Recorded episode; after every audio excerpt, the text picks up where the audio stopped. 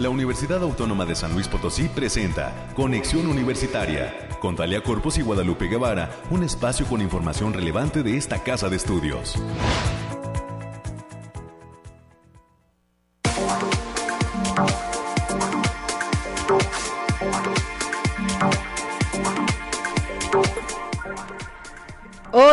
Es lunes 11 de octubre del año 2021 y estamos iniciando una emisión más de Conexión Universitaria.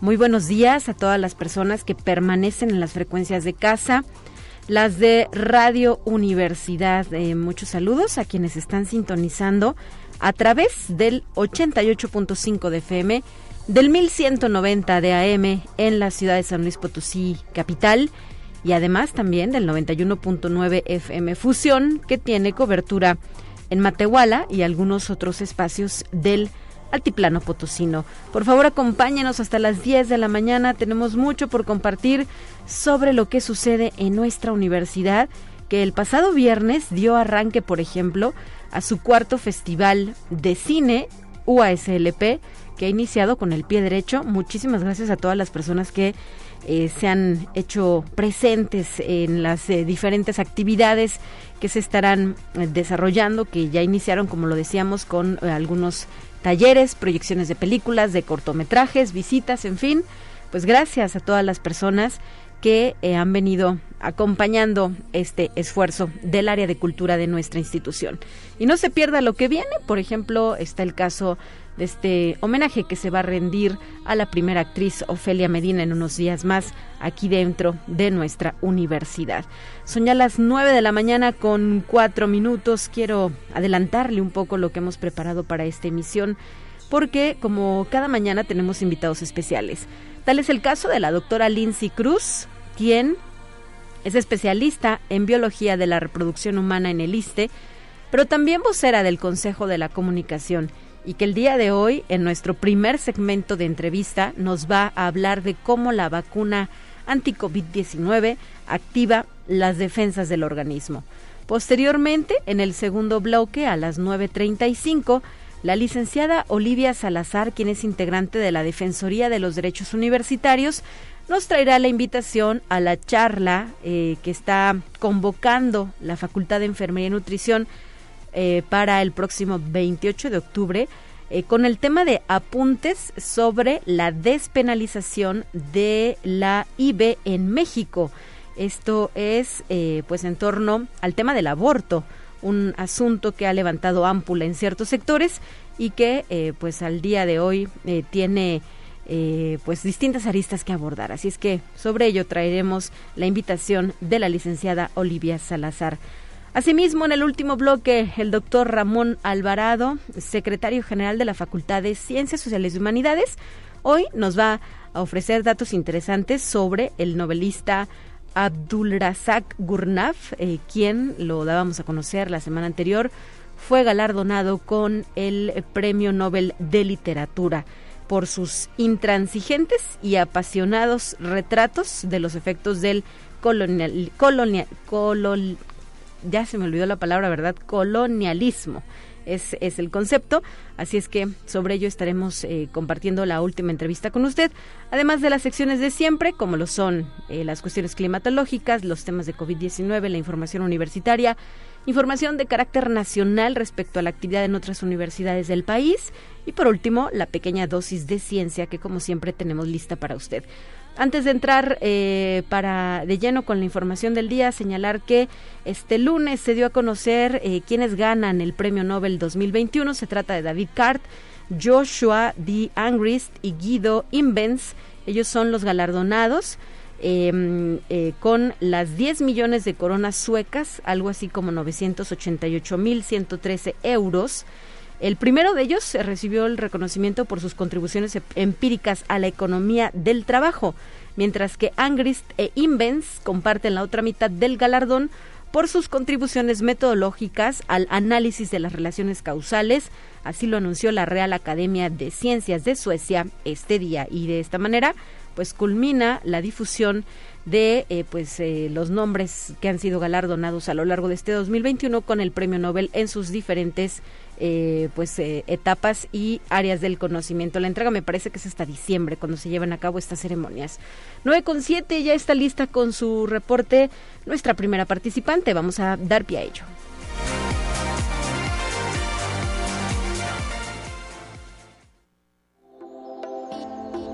Aire, frío, lluvia o calor?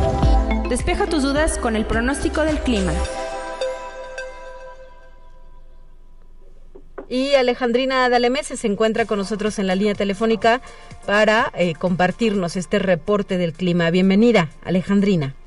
Talia, muy buen día, feliz inicio de semana. Aquí les traigo el pronóstico más acertado de nuestro estado, que consta del 11 al 12 de octubre. En general, para esta semana en nuestro estado tendremos cielos mayormente despejados con lapsos de nubosidad ligera dispersa y no se descartan bancos de niebla en zonas altas, así como la posibilidad de lloviznas aisladas pasada la mitad de la semana y vientos ligeros con ráfagas moderadas. Estas condiciones se presentarán debido a la entrada de un nuevo frente frío en interacción con la depresión tropical 16 lo que provocará potencial de un ambiente fresco y húmedo para la mayor parte de nuestro estado. Ahora, especificando por zona, en el altiplano potosino estarán con temperaturas máximas de 31 grados centígrados y mínimas de 14. Cielos mayormente despejados con lapsos de nubosidad ligera y dispersa, vientos ligeros de 10 kilómetros por hora y posibles ráfagas moderadas que pueden superar los 25 kilómetros por hora. En la zona media habrá temperaturas máximas de 33 grados centígrados y mínimas de 19.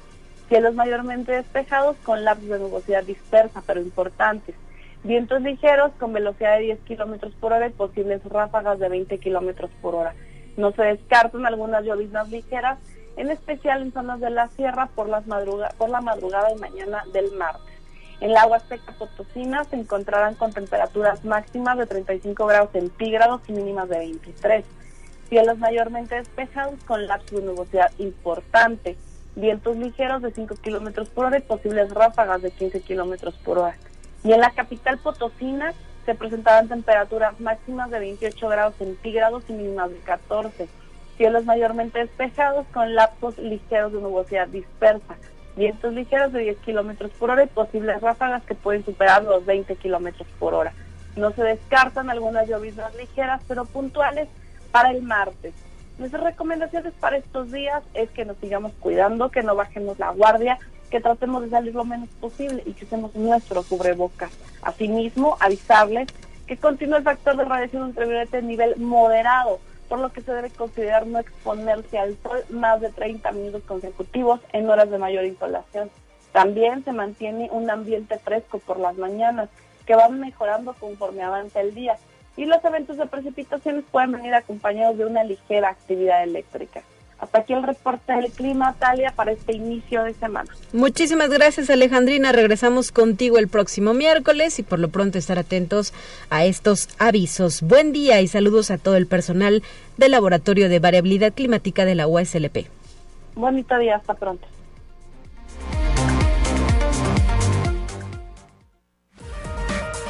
Noemí Vázquez Saldaña con lo más relevante del reporte COVID-19. Hola, ¿qué tal? Muy buenos días. Le habla Noemi Vázquez. Espero se encuentre muy bien el día de hoy. Aquí le tenemos la información más relevante sobre el coronavirus que surge en el mundo. En el año 2019 se vendieron en México 254 millones de boletos en las salas del cine y para 2020 los números cayeron a solo 58 millones de tickets. Son algunos de los datos otorgados por el periodista Arturo Aguilar Figueroa en su libro La industria del cine en México tras la pandemia entre el terror y el suspenso, que fue presentado dentro del Festival Internacional del Cine en Guadalajara. Conexión Universitaria. La Agencia de la ONU para los Refugiados, ACNUR, pidió a la comunidad internacional más apoyo financiero para vacunar a los refugiados contra el COVID-19. La agencia solo ha recibido un tercio de los fondos necesarios, que ascendieron a 924 millones de dólares. El 86% de los refugiados son acogidos en países de desarrollo. Sin embargo, alrededor del 80% de todas las dosis de vacunas se han administrado en países de renta alta y media alta. Conexión Universitaria. Seis empresas que están al frente de la distribución de las vacunas contra la COVID-19 avivan una crisis sin precedente de derechos humanos con su negativa a renunciar a los derechos de propiedad intelectual y compartir la tecnología de las vacunas. Y casi ninguna da prioridad a las entregas dirigidas a los países pobres, afirma Amnistía Internacional. Conexión Universitaria. Brasil hará parte del estudio internacional para probar la eficacia contra el COVID-19 del prometedor fármaco Molnupiravir, anunció la Fundación Osvaldo Cruz, el principal centro de investigación médica de América Latina con sede en Río de Janeiro. El estudio comenzará a efectuarse a partir de la próxima semana. Busca verificar la eficacia del medicamento en la prevención y propagación del COVID-19. Esto ha sido todo por hoy, muchas gracias por escucharnos. Recuerden no dejar de cuidarse y seguir las medidas ante COVID. Hasta pronto.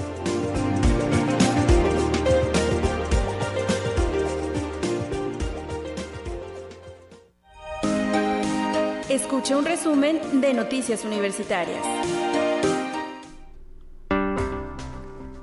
América Reyes, muy buenos días. Iniciamos la semana con el pie derecho dentro de la institución, la Universidad Autónoma de San Luis Potosí. Tiene mucho por compartir también con el público. Así es, Talia, muy buenos días para ti y para quienes nos escuchan a través de las diferentes frecuencias. Saludos hasta el campus Matehuala también, a nuestros compañeros a través de, de, de del 91.9 que nos están escuchando por allá, a nuestros compañeros también aquí en cabina muy, buenos días y mejor inicio de semana. Y como bien lo comentas, pues este lunes 11 de octubre, el Instituto de Física de esta Casa de Estudios inicia las actividades por su 65 aniversario. De igual manera, conmemora el centenario del natalicio del doctor Gustavo del Castillo y Gama, fundador del entonces Departamento de Física de la UASLP. La inauguración tuvo lugar a las 8.45 de la mañana y contará con una participación de Ernesto del Castillo Vera, que es hijo del doctor Gustavo del Castillo Castillo.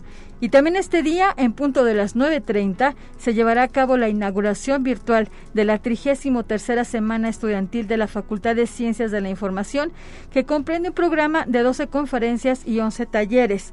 Las actividades darán inicio con la conferencia magistral Patrimonio Bibliográfico y Documental de la Humanidad, en punto de las 10 de la mañana, donde el director de la Biblioteca Nacional, doctor Felipe Filiberto Martínez Arellano, brindará una conferencia magistral y a las 12 horas será el turno del presidente del Colegio de San Luis, el doctor David Eduardo Vázquez Salguero. Para mayores informes pueden visitar el Facebook de la Facultad de Ciencias de la Información UASLP. Y como bien lo comentaba, estaré también dentro de las actividades del cuarto Festival de Cine. Hoy se proyecta en el Auditorio Rafael Nieto a las 17 horas, Cosas que no hacemos, del director Bruno Santamaría. Santamaría y a las 19 horas se proyecta la película Sin señas particulares de la directora Fernanda Valadez. Las funciones son en entrada libre y se requiere uso de cubrebocas y respeto de las medidas sanitarias. Y además, eh, hay que decirlo, em, eh, América, esta es una de las películas más ¿no? Por la expectativa que ha causado a raíz de los premios que se ha ganado en la entrega de los Ariel. Así es que ojalá que el público eh, venga, disfrute de esta película que estaría eh, realizando, cuya, cuya proyección ya se estaría realizando este mismo día. Todas las actividades son gratuitas, esto es importante recalcarlo, por lo que eh, pues lo único que hay que hacer es eh, cumplir con el protocolo de las medidas sanitarias que han sido marcadas por la autoridad en esta materia. Y ya se había exhibido antes, me parece que vino hace algunas semanas a la Cineteca Alameda, pero pues ahora es la oportunidad de verla aquí en nuestro cuarto Festival de Cine USLP que tiene mucho para ofrecer a la, al público. Así es, así es, y en el campus de Matehuala también durante este, este cuarto Festival de Cine eh, se va a presentar la muestra de cortometrajes potosinos a partir de mediodía en el auditorio de la entidad y va a haber una charla con los directores de estos proyectos. Además, a las 17 horas se llevará a cabo un taller de actuación que van a otorgar Héctor Fernández Muñoz, Flores Muñoz y Fermín Martínez. Y la Facultad de Enfermería y Nutrición tiene varias actividades, andan muy moviditos por allá y vamos a platicarles eh, de, esas actividades ya que van a realizar una feria de la salud, de la salud para conmemorar el Día Mundial para la lucha contra el cáncer de mama. Este se llevará a cabo en la UCIS, que es la Unidad de Cuidados Intensivos Integrales e Investigación en Salud, los días 13 y 14 de octubre, en un horario de 9 a 13 horas. Se va a realizar una toma de Papa Nicolau y exploración mamaria, lo, por lo que pueden acudir a la calle 99, número 825, en la colonia El Palmar. No olviden llevar su su cubrebocas y mencionar también que son costos bastante, bastante accesibles. Y también esta entidad académica va a realizar la jornada académica multidisciplinaria del manejo del paciente neurocrítico el próximo viernes 15 de octubre. El director de esta entidad, el maestro Luis Antonio Martínez Gurrión, informó que los accidentes cerebrovasculares son una de las principales cinco causas de muerte en México. De ahí la importancia de abordar estos temas a partir de jornadas académicas. Y también esta entidad va a ofrecer el curso Crononutrición del 26 de octubre al 14 de diciembre de 2021 en un horario de 18 a 20, 30 horas. Este curso va a ser impartido por la maestra Mónica Acebo Martínez. Para mayores informes e inscripciones al correo electrónico educación.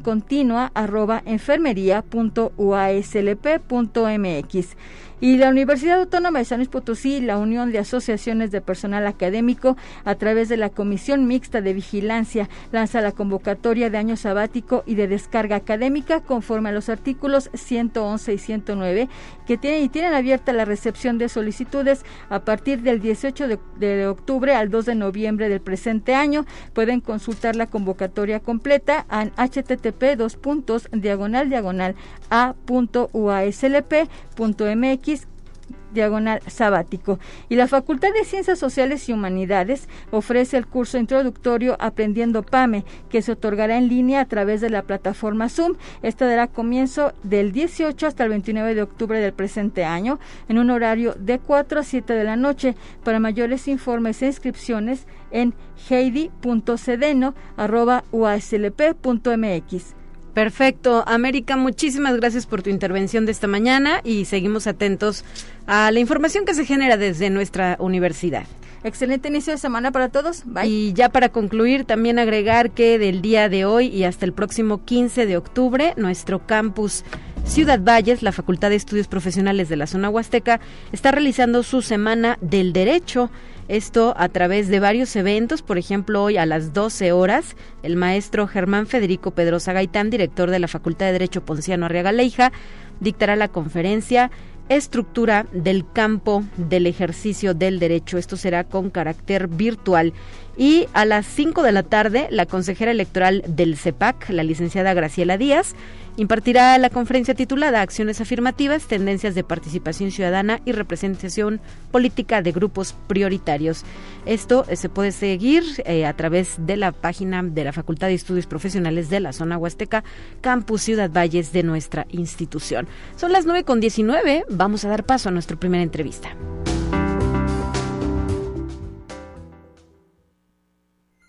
Te presentamos la entrevista del día.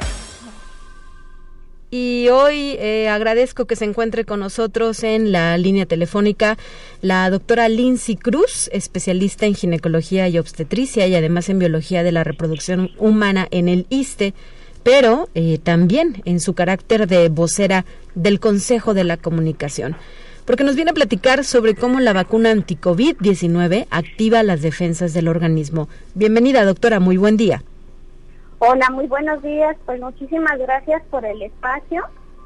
Y pues es un gusto para mí compartirles esta información acerca de la vacuna que nosotros estamos pues eh, implementando estrategias para que la vacuna nos siga uniendo y recibemos la economía, podamos acercarnos, podamos salir y poco a poco empezar a a recobrar todo lo que esta pandemia nos ha, nos ha quitado, ¿verdad? Efectivamente, ya desde hace algunos meses se viene desarrollando esta campaña de vacunación en nuestro país. San Luis Potosí no es la excepción. La semana anterior, por ejemplo, supimos que al grupo poblacional de 30 años y más se les aplicó ya su segunda dosis, pero aún así encontramos historias de personas que se niegan a recibir este inmunológico cómo hacerlos crear, eh, cómo crear conciencia entre ellos, doctora Lindsay, cómo convencerlos de que es necesario de que se apliquen esta vacuna. Mira, pues parte de, bueno, como ginecobstetra, sí quiero compartirles eh, todo lo que nosotros hemos vivido. Eh, actualmente es algo muy, muy, muy preocupante porque la primera causa de muerte materna que existe es las complicaciones por el COVID. Anteriormente, pues sí nos enfrentábamos a diferentes enfermedades que pues por diferentes factores pues se, desencadenaban, se podían complicar nuestras pacientes, Pero en la actualidad nosotros nos estamos muy alarmados porque tenemos como primera causa de muerte materna el COVID. Para nosotros una muerte materna es lo más terrible que pueda ocurrir. ¿Por qué? Porque no solo muere la mamá, sino el hecho es que deja a los pequeños solitos. Entonces es finalmente una tragedia. El embarazo local de por sí ya es hace susceptible a una mujer, pero si se llega a complicar con COVID y no contamos con la vacuna, pues los síntomas pueden ser incrementados e incluso provocar la muerte. Por eso es que estamos muy preocupados y nos estamos sumando mucho a esta campaña que la vacuna nos una, porque sí hemos visto que el apoyo de la vacuna es muy importante.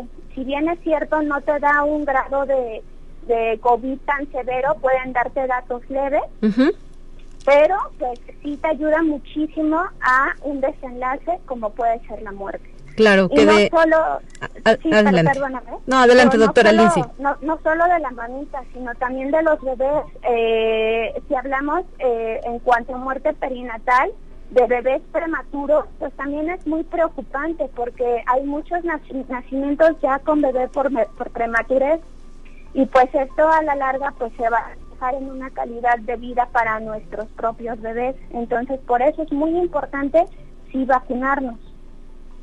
Perfecto, pues ahí está el llamado específicamente para las mujeres, doctora Lindsay Cruz.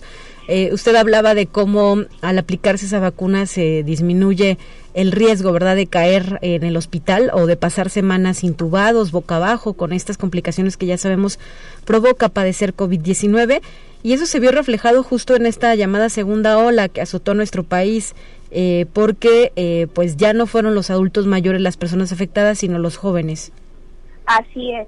Eh, déjame darte unos datos. Nosotros hemos visto que los rangos de edad en los que se ha presentado esta patología, pues va desde pacientes desde los 15 años hasta los 48 años, teniendo un promedio mujeres de 27 años.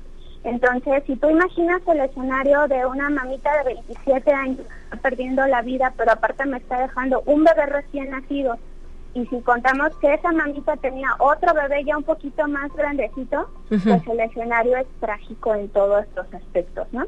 Entonces, por eso es la invitación de por favor acudan a su control prenatal, por favor acérquense a sus médicos, quienes somos los que estamos capacitados incluso para comentar en qué momento es el ideal para aplicar la vacuna.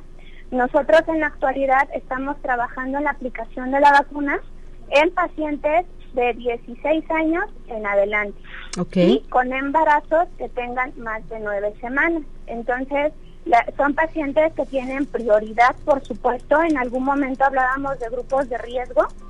Como tú bien lo dijiste, la primera ola fueron eh, pacientes ya mayores, en esta segunda ola son pacientes más jóvenes, pero las mujeres embarazadas siempre van a tener prioridad. Muy bien, pues así la invitación específicamente para el sector femenino. Y doctora, quienes después argumentan, bueno, es que conocí a fulano, me enteré de Perengano, lo vacunaron, pero de todas formas, pues falleció. ¿Cómo eh, pues combatir ese argumento falso? Bien, aquí yo les invitaría, cada persona es diferente. Si bien es cierto que todas las vacunas nos dan un porcentaje de inmunidad, en la actualidad no hay ninguna que nos ofrezca el 100%. Ujú. Pero si tú eres un paciente sano, no fumas, no tomas, no tienes factores de riesgo, pues tampoco hay una bolita mágica que nos diga cómo te va a ir en la enfermedad. Hay pacientes que pues eh, puede ser una gripita, pero hay pacientes que sí pueden estar graves. Yo les invitaría, si, a nosotros nos están ofreciendo una vacuna que nos está dando un porcentaje de inmunidad y que cuando te contagies puedas tener un, una simple gripa, pues está padrísimo. Pero si tienes factores de riesgo, estás vacunado y aún así te da COVID, lo que estamos previniendo es que haya un desenlace pues de muerte, ¿no? Principalmente. Efectivamente hay condiciones en cada organismo que nos pueden conllevar a complicaciones. Ajá. O sea, el COVID por sí solo se va a potenciar, por así explicarte, Ajá. siempre y cuando el paciente tenga más patologías. Por ejemplo, si yo no cuido mi dieta, eh, tengo obesidad, aparte... eh, Fumo, pues, tomo alcohol. tomo, claro, no me vacuno, pues eso es... No uso el cubrebocas, que también lo vemos, ¿no? No uso cubrebocas, no hago lavado de manos, no tengo sana distancia, pues entonces sí puedo tener el riesgo de contagiarme y de padecer algo grave, pero también soy factor de riesgo para contagiar a demás personas. Claro. Entonces, aquí la invitación es, sí, por favor, ayúdenos a nosotros como médicos, necesitamos la ayuda de todos ustedes. ¿Y cómo lo pueden hacer? Uso de cubrebocas, lavado de manos, sana distancia, pero algo muy, muy importante es la vacuna. Es la vacuna, que la vacuna nos une. Y, doctora, eh, Er, básica, eh, a grandes rasgos y a lo mejor en tres puntos, ¿cuál es la diferencia entre la variante Delta y la variante original? Porque se ha hablado de cómo la predominancia de esta, eh, de, la primera, de la variante Delta, pues es lo que ha colocado también a México, colocó nuestro país pues con un alto número de contagios, ¿no? Así es. Mira, las variantes, eh, de hecho, con los médicos sabemos que un virus puede mutar o sea, el, COVID es una gran familia. Entonces, de acuerdo a, la misma evolución que va teniendo el virus, los virus van a querer sobrevivir, por así explicarte. Entonces, ¿qué van a hacer? Van a estar mutando, entonces se hacen más resistentes. Y esto ha ocurrido con todos los padecimientos, con todas las enfermedades. Todas las enfermedades tienden a mutar, tienden a querer sobrevivir los virus, ¿no? pero nosotros como seres humanos, como seres pensantes, que tenemos esa capacidad de poder limitar que los contagios puedan continuar y que ese virus pueda seguir, lo tenemos con la vacuna, lo tenemos con todas las medidas de, de sana distancia, uso de cubrebocas, o sea, es seguir evitando contagios, ¿para qué? Para que este virus no siga mutando, porque ahorita es delta, al rato puede ser cualquier otra variante que incluso puede ser más contagioso, más infeccioso. Pero si tú a eso le sumas que el paciente no cree, no se aplica vacuna, pues todo el tiempo vamos a estar teniendo COVID-19.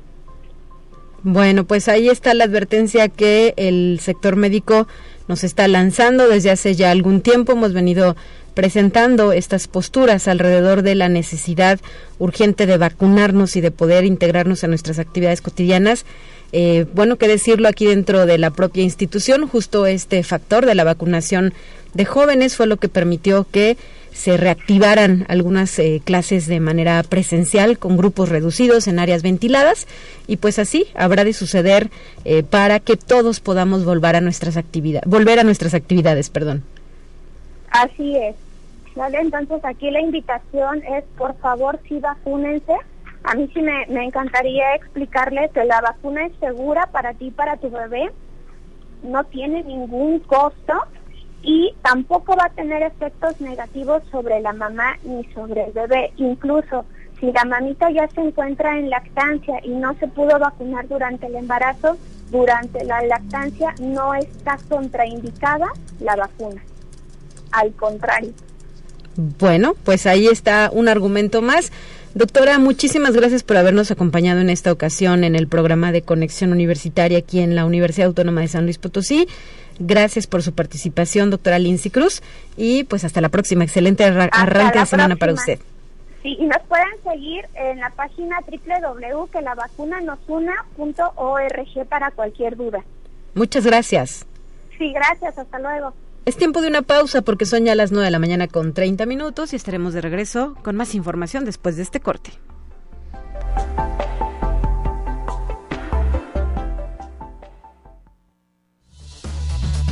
Es momento de ir a un corte. Enseguida volvemos.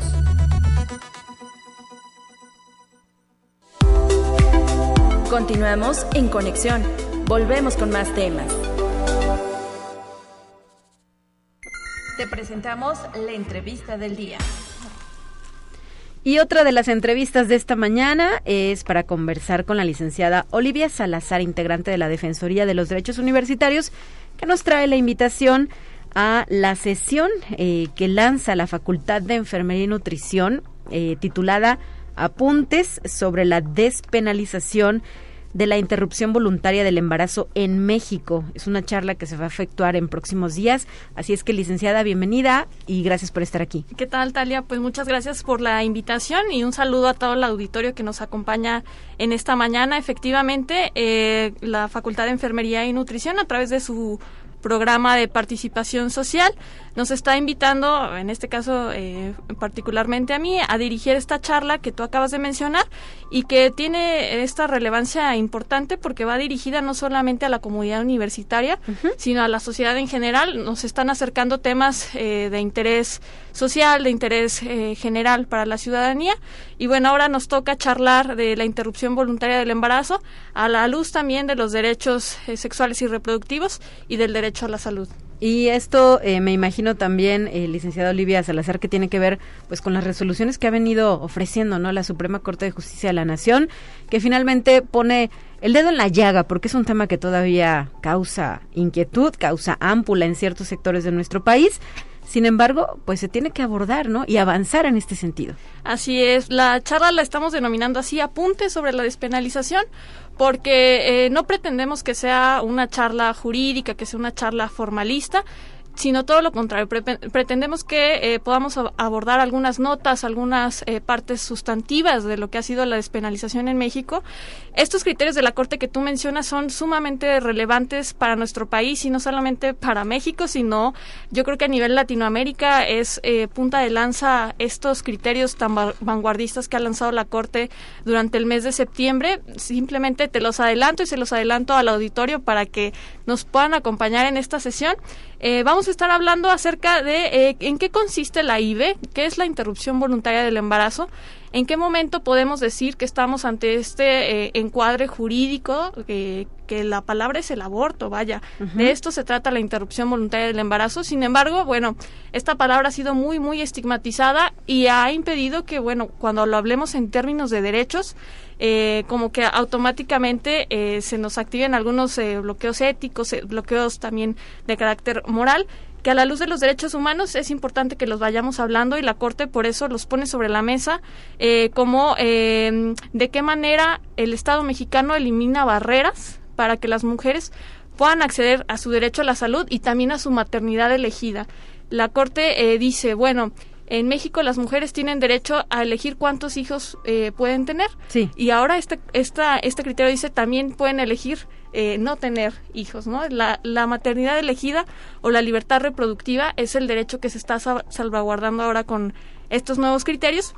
Y también vamos a estar hablando un poquito sobre las implicaciones que estos criterios tienen para el personal médico o el personal de salud. Es decir, cómo estos criterios impactan a, la hora de brindar acceso a los derechos eh, de las mujeres a la salud, cómo esto impacta en el ejercicio médico de los doctores, en el ejercicio de las enfermeras eh, y cómo es que el Estado tendrá que estar garantizando este acceso a la interrupción voluntaria del embarazo. Porque además de darse o como venga la resolución final de este tema, que todavía no, no hemos llegado a ese momento, licenciada, pues también eh, deberá ser información de utilidad para nuestros estudiantes, ¿no? Para quienes, quienes hoy se forman dentro de nuestras eh, licenciaturas y posgrados relacionados con la salud. Así es. De hecho, te, mencionaba, estos criterios tan vanguardistas son sumamente relevantes no solamente en México, sino en Latinoamérica, porque porque esta decisión de la Suprema Corte, que hay que recordarle al auditorio, es el máximo tribunal de nuestro país, esta decisión de la Corte obliga a todos los jueces eh, de la Federación, a los jueces estatales,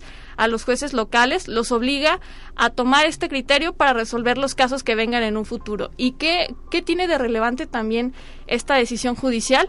Eh, que declara inconstitucional las normas penales que prevén prisión para las mujeres que voluntariamente deciden interrumpir su embarazo hasta por un periodo de, de 12 semanas del inicio de la gestación. ¿Qué quiere decir esto? Que para la Corte estas penas, esta, estas leyes punitivas contra las mujeres que deciden interrumpir su, su embarazo, eh, son inconstitucionales. Quiere decir que no caben dentro de los principios, dentro de los derechos fundamentales contemplados en la Constitución.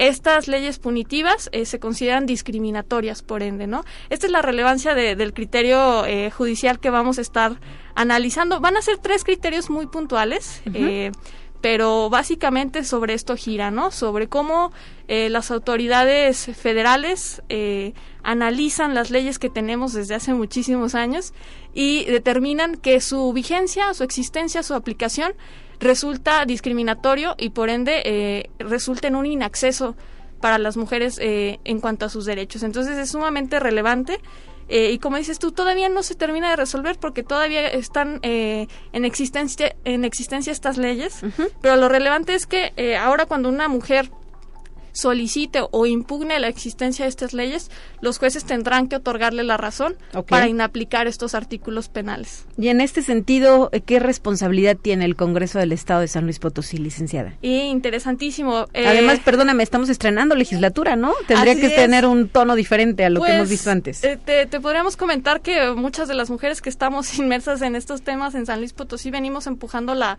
la causa hace bastantes años, yo creo que por ahí del 2017, 2018 que que empezamos en Latinoamérica con, con este tema.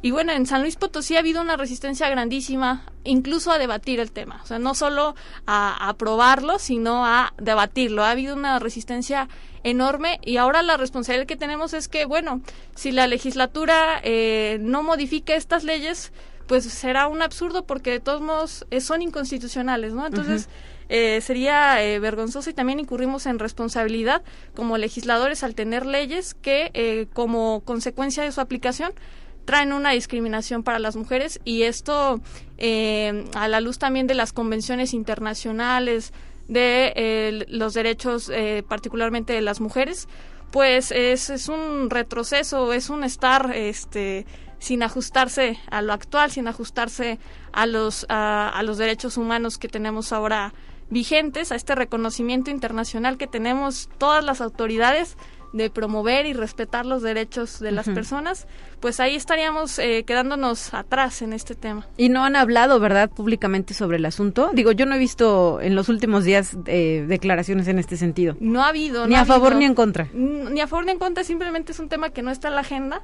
y que habría que empezar a, a, mencionar. Ya la Corte lo puso ahí, o sea, es un tema que se tiene que hablar sí o sí. Eh, y bueno, ahora con esta decisión te, te digo, eh, o es mediante amparo o ya las legislaturas se alinean a estos criterios de derechos humanos. Así es. Pues, licenciada Olivia Salazar, será muy interesante el, el detalle que presentes. Este es solo una invitación a la charla, ¿verdad? Solo una probadita de todo lo que estarás abordando.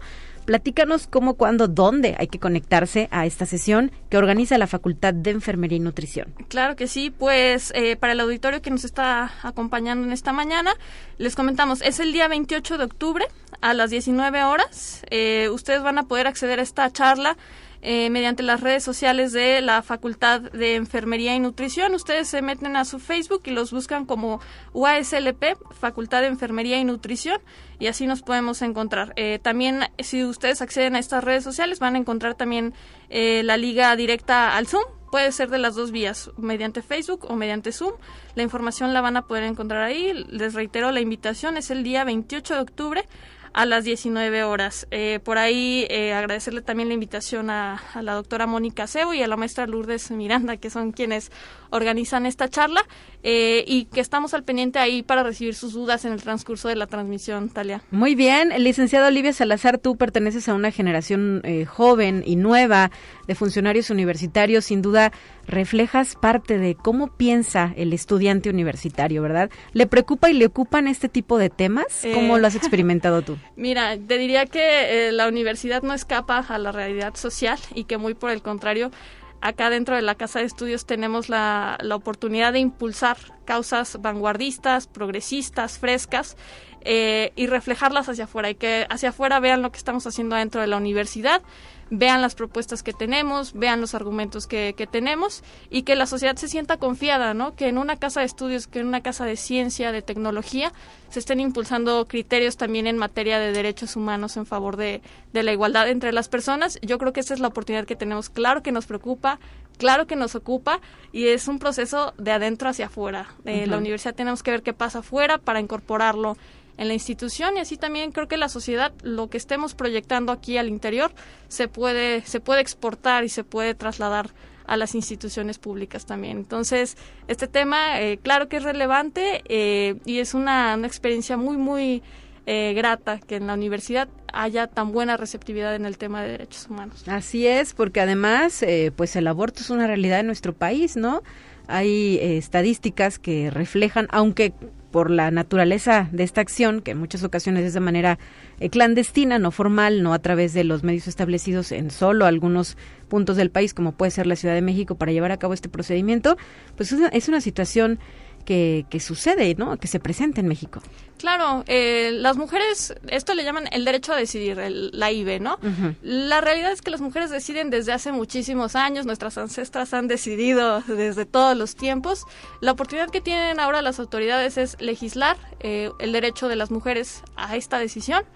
Eh, volverlo clandestino, volverlo legal, volverlo eh, sanitario, volverlo cuidado y cuidar de esta forma eh, este riesgo que tienen las mujeres de la mortalidad eh, por esta por los riesgos en la maternidad por no tener las condiciones sanitarias adecuadas es un riesgo eh, que es de los principales que causan la mortalidad femenina y por eso es que eh, esta persecución criminal de las mujeres Sí. eh, resulta discriminatorio. Esto es uno de los razonamientos que hace que hace la corte, ¿no? Si estas condiciones estructurales de precariedad, de desigualdad entre las mujeres eh, propician eh, que accedan a estos lugares clandestinos y que por ende mueran o desarrollen padecimientos posteriores, eh, pues quiere decir que algo por ahí no, no andamos haciendo tan, tan bien respondiendo a lo estructural. Por eso es que la Corte determina, bueno, que, estas leyes punitivas, porque son eso, punitivas, eh, son discriminatorias, ¿no? Entonces, eh, por supuesto que, que la decisión ha estado ahí siempre. Simplemente, bueno, ahora lo que tenemos que hacer es verlo a la luz de los derechos de las mujeres en este caso. Perfecto, pues licenciada Olivia Salazar, integrante de la Defensoría de los Derechos Universitarios, muchísimas gracias eh, por eh, acompañarnos hoy en cabina. Ha sido muy interesante estos planteamientos que nos has dejado sobre la mesa, un poco para reflexionar, ir preparando nuestras preguntas y eh, sumarnos a esta sesión que se va a transmitir por medios virtuales de la Facultad de Enfermería y Nutrición. Y me, imagino que ustedes también lo van a replicar, ¿no? En la Defensoría. Lo, lo compartiremos también en nuestro Facebook, es Defensoría de Derechos Universitarios UASLP. Les reitero, 28 de octubre a las 7 de la tarde por ahí nos estaremos viendo y escuchando. Gracias, Olivia, Nos y vemos. excelente semana para ti. Igualmente, Talia, hasta luego.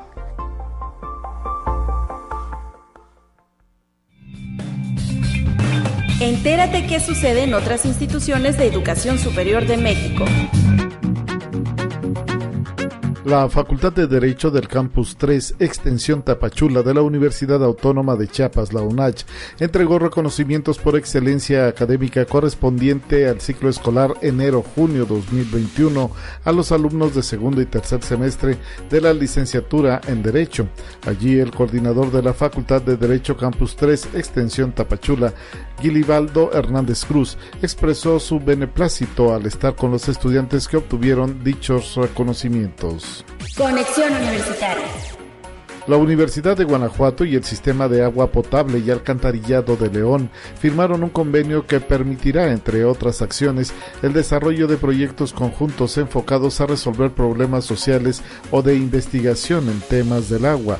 Esta vinculación se dio gracias a la labor del Cuerpo Académico de Ciencia y Tecnología del Agua, colaboración que sin duda fortalecerá a la División de Ingenierías y a la formación de las y los estudiantes. Conexión Universitaria.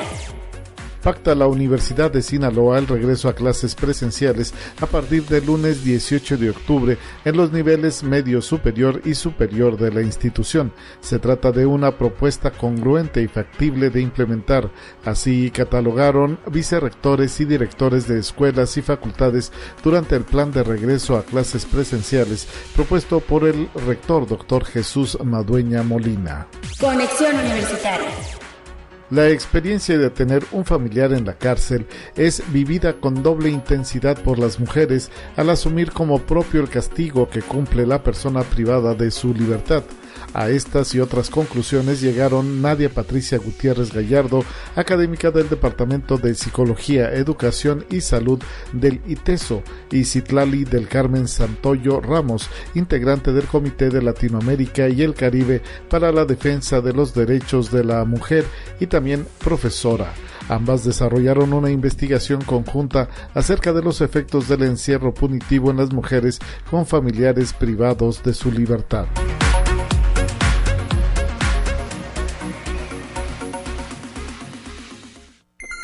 Te presentamos la entrevista del día.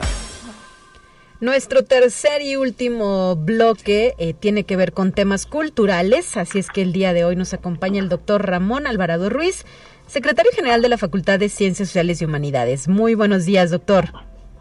Hola, Talía, muy buenos días. Muchísimas gracias por la invitación y gracias también por este espacio. Un gusto como siempre.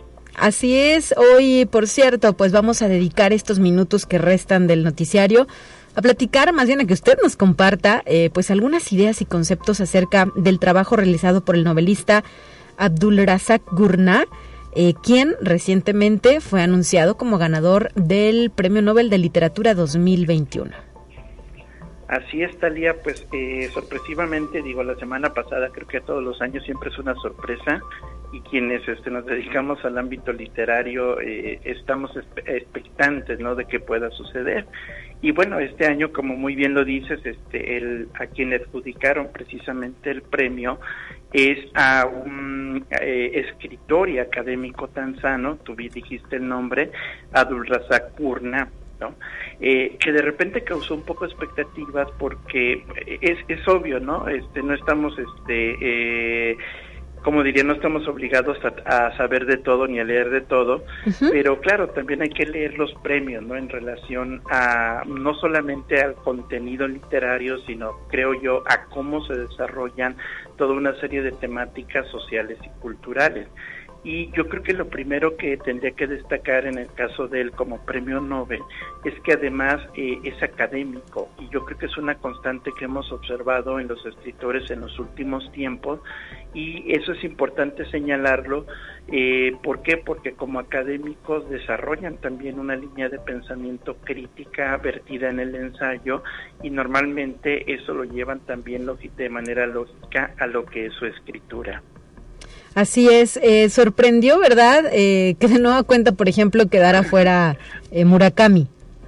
Por ejemplo, sí, sí, pobre Murakami, bueno, hablando de escritores, ¿no? Es que es, eh, como digo, es impredecible y obviamente la, la academia tiene sus criterios, tiene sus, este, sus etapas de selección y otra cosa es el público lector, que yo creo que también hay que entender que son dos cuestiones muy diferentes, que no se pelean, pero obviamente como público lector uno quisiera ver a, sus escritores preferidos efectivamente ser galardonados, pero bueno, eh, insisto, de nueva cuenta nos pueden sorprender la academia con un escritor, reitero, eh, además que ya tiene mucho tiempo eh, residiendo precisamente en Inglaterra, y de allí un poco, ¿no? Se cuestiona también qué tanto efectivamente el premio tiene esta intención de originalidad, que yo creo que lo tiene y yo creo que a final de cuentas es lo que externa, ¿no? Precisamente el escritor, eh, esta problemática actual que tiene que ver con los desplazamientos, con las migraciones y con las problemáticas de países este como África, eh, me atrevo a decir América, guardando las distancias, y eh, que ahí están precisamente presentes. El propio mm, New York Times dice que el Premio Nobel de Literatura escribe para los desarraigados. Sí, sí, sí, sí. Fíjate que eso creo que es cierto, ¿no? Y reitero, el mismo, el mismo autor Gurnah es un desarraigado, ¿sí?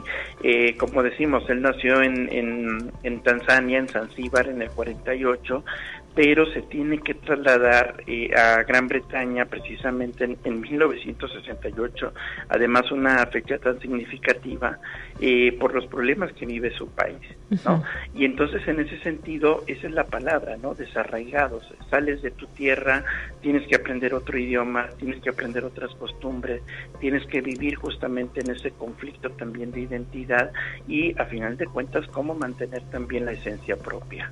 Así es, son en total me parece ya 10 novelas, ¿verdad? Las que ha lanzado este escritor que tiene ya más de 70 años y que justamente pues exploran ese trauma persistente del colonialismo, la guerra y el desplazamiento, doctor.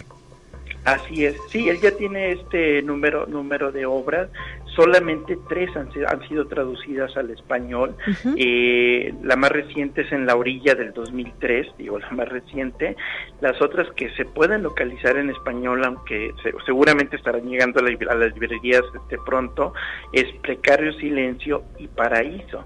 Eh, esas son las, las tres únicas novelas que precisamente ya han sido traducidas al español y que esperemos pronto lleguen a, la librería.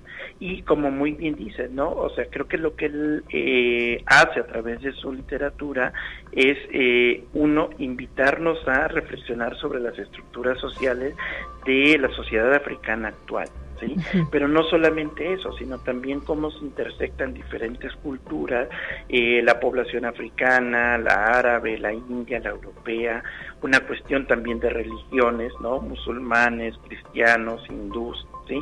Entonces, eh, todo ese tejido social, cómo se interrelaciona, todo ese tejido social, eh, cómo genera también otra serie de dinámicas y, mm, lo decían muy bien al inicio, ¿no? Esa literatura del desarraigo.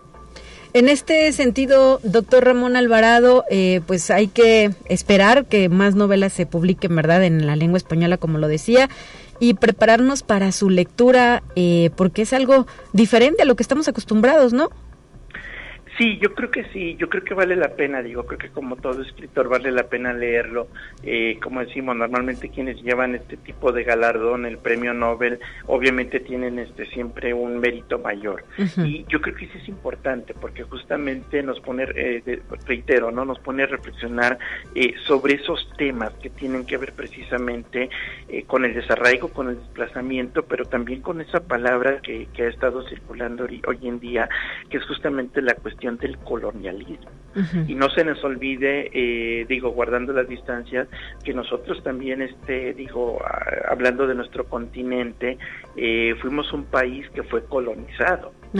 Los procesos son diferentes, los tiempos son diferentes, pero sin lugar a dudas no se puede negar el choque cultural y a partir del choque cultural eh, de manera clara la cuestión del mestizaje y eso también en muchas ocasiones genera este tipo de desplazamientos. Entonces yo creo que en ese, en ese aspecto efectivamente los temas ¿no? que, que él pone en la mesa con su literatura eh, son temas nuevos, son eh, bueno, nuevos en el sentido de enfocar de manera directo la mirada hoy en día, aun cuando han sido lógicos temas que la literatura ha tratado, pero eh, hay momentos donde se pone el énfasis en ello. Me causa inquietud el hecho de que él haya, él haya dicho en entrevistas que pues no era algo que quisiera hacer cuando era pequeño, no ser escritor, que él sería más bien algo útil como un ingeniero y ahora eh, pues es premio Nobel de Literatura. Sí, suele pasar, Salía, ¿no? Suele pasar y sobre todo, y hay que decirlo, ¿no? Eh, aún en, el siglo XXI seguimos viviendo un empate fuerte en las humanidades, eh, no se diga la literatura, que siempre se ve como algo de, no oficio, pero yo creo que él ha logrado, o sea, la literatura lo que logra es eso que de repente no se valora, que es generar conciencia.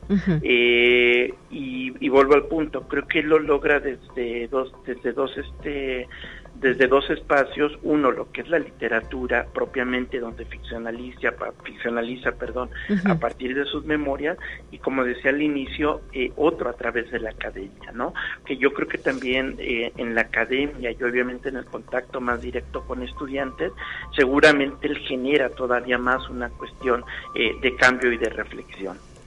Y bueno, pues qué decir también de quienes señalan esa deuda que tenía el premio Nobel con eh, la literatura que no fuera eh, americana o que no fuera europea, ¿verdad? Por la poca diversidad de los ganadores. Claro, Sí, siempre también está esa parte, ¿no? La, la parte, nosotros decimos, este, geopolítica, de dónde se va a distribuir el Nobel. Y, eh, bueno, con, con eh, Razak Gurna ya son cinco Nobeles africanos.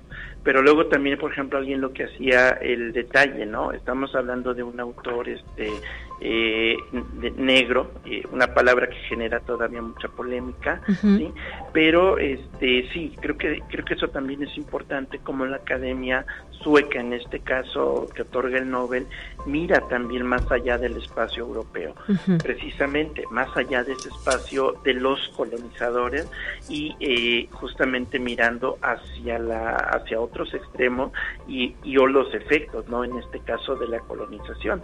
Entonces yo creo que ahí también también es muy importante y muy atinado eh, reconocer y ponderar lo que se produce precisamente en estas otras latitudes. Pues muchísimas gracias, doctor Ramón Alvarado Ruiz, por habernos acompañado en esta ocasión. Un gusto y un placer eh, salir de los temas también cotidianos, ¿verdad?, de nuestro espacio de noticias para adentrarnos en el apasionante mundo de la literatura. Un saludo hasta la Facultad de Ciencias Sociales y Humanidades. Muchas gracias, Talía. Saludos a ti y a todos los eh, radioescuchas y pues invitarlos a leer y estar al, pendiente para cuando estos libros lleguen. Tenemos un pretexto más para seguir leyendo. Muchísimas gracias. Un muy buen día. Hasta la próxima, excelente inicio de semana para usted y nosotros ya nos vamos. Le recuerdo que hoy es lunes 11 de octubre del año 2021 y nos vamos a despedir eh, justo con los temas relacionados a la ciencia. Así es que pues se termina esta emisión y le invito a que mañana a partir de las... Eh, eh, que son las 9 de la mañana, esté de regreso con la presencia de mi compañera Guadalupe Guevara en los micrófonos de Conexión Universitaria. Gracias.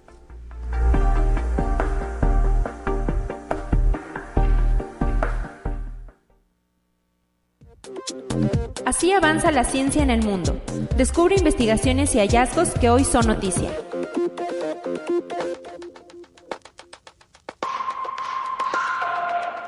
Solo con un cambio radical en la perspectiva sobre la vejez, la humanidad podrá aumentar significativamente la esperanza de vida.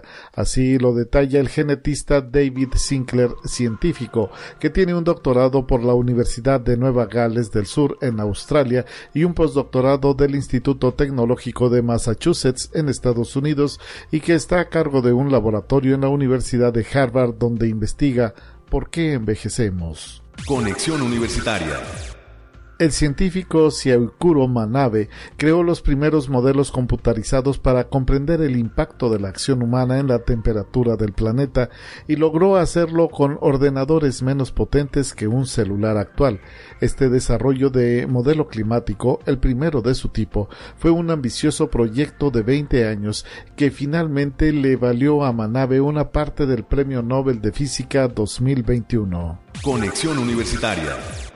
Las charlas triviales con personas desconocidas en las filas del autobús, en las tiendas, entre otros lugares, es un tipo de interacción que nos pone de buen humor y es parte de lo que nos ayuda a sentirnos conectados con otra gente, algo realmente importante para los seres humanos. Así lo detalla Gillian Sandstrom, profesora de psicología de la Universidad de Essex en Reino Unido, quien ha investigado el impacto de las relaciones débiles o sin lazo profundo entre personas Además, estas hacen sentir que podemos confiar en las personas y a cada uno lo hace sentir que está en algo más grande.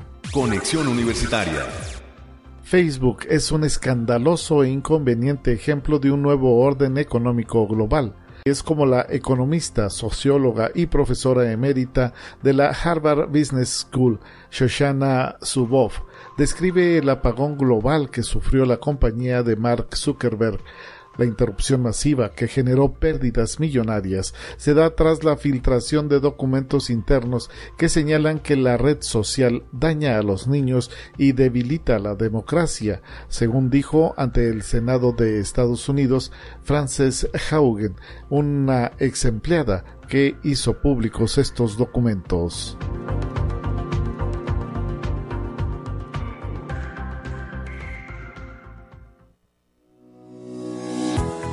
La Universidad Autónoma de San Luis Potosí presentó Conexión Universitaria con Talia Corpus y Guadalupe Guevara.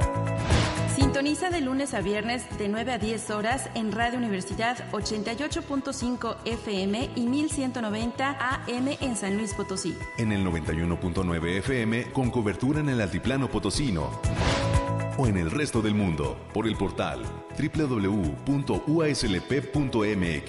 y la app UASLP de descarga gratuita.